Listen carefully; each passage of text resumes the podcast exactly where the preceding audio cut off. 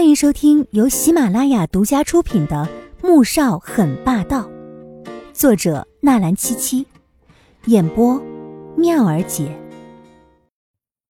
第二百二十四集。穆小寒，你疯了吗？刚才有多危险？你不要命了！他气得大叫。刚才那辆车明显就是冲他来的，可他竟然就这么冲了过来。还有他的腿，他不是在装残疾吗？这样一来，不是暴露了吗？我是疯了，才不会救你。穆萧寒也很生气。刚才他要是老老实实的跟他回去了，那辆车也不会逮着机会冲过来。到底是谁要杀他呢？季如锦眨眨眼，泪水再次涌出来。阿锦乖，不哭了，咱们回家好吗？是我不好，都是我的错，不哭了。男人看到她连着哭了两次，心疼的要死，耐着性子放软声音，低声哄着她。可越是这样，季如锦哭的就越厉害，似乎要把这段时间的委屈和恐惧全部一股脑的发泄出来。你想哭就哭吧，哭够了，咱们再回家。穆萧寒觉得他可能是刚才的事情让他怕极了。季如锦倒是慢慢的停了下来。我我要跟你离婚！你这个混蛋，到处摘花惹草，倒霉的总是我。那些女人不敢拿你怎么样，个个都觉得我好欺负。我要和你划清界限。穆萧寒虽然不同意离婚，但竟是无言以对，因为他也知道这话说的是有几分道理的。以后不会了。想了想。他还是说不出什么肉麻的话来，却十分认真的向他保证：“上次在商场，你看到我被那么多人欺负，你也不帮我，我恨你。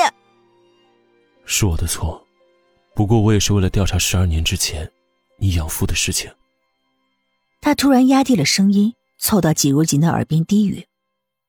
季如锦最后的泪水也收回去了。真的吗？男人故作谨慎的点点头。那，那我不怪你了。他嘟了嘟嘴，仍是有些不甘心、不情愿。可是男人的嘴角却含了一丝笑意，在他的唇上啄了两口，站起身，又将季如锦拉起来。两人转身正准备回到对面，却突然间僵住了。季如锦捂着嘴，倒抽一口冷气，看了看对面的穆宏博。魏秀秀和明依依三人，再看了眼穆萧寒的脚，惨了，穿帮了。相较于他的担心，穆萧寒却表现得十分淡定，紧紧牵着季如锦走过去。萧寒，你的脚什么时候好的？魏秀秀震惊又欢喜的看着穆萧寒。刚才阿锦突然发生意外，我没多想，冲了过去。想来是这些年一直做复健的效果吧。某人十分淡定的说着，在父母和明依依那惊喜万分的眼中，牵着季如锦上了车。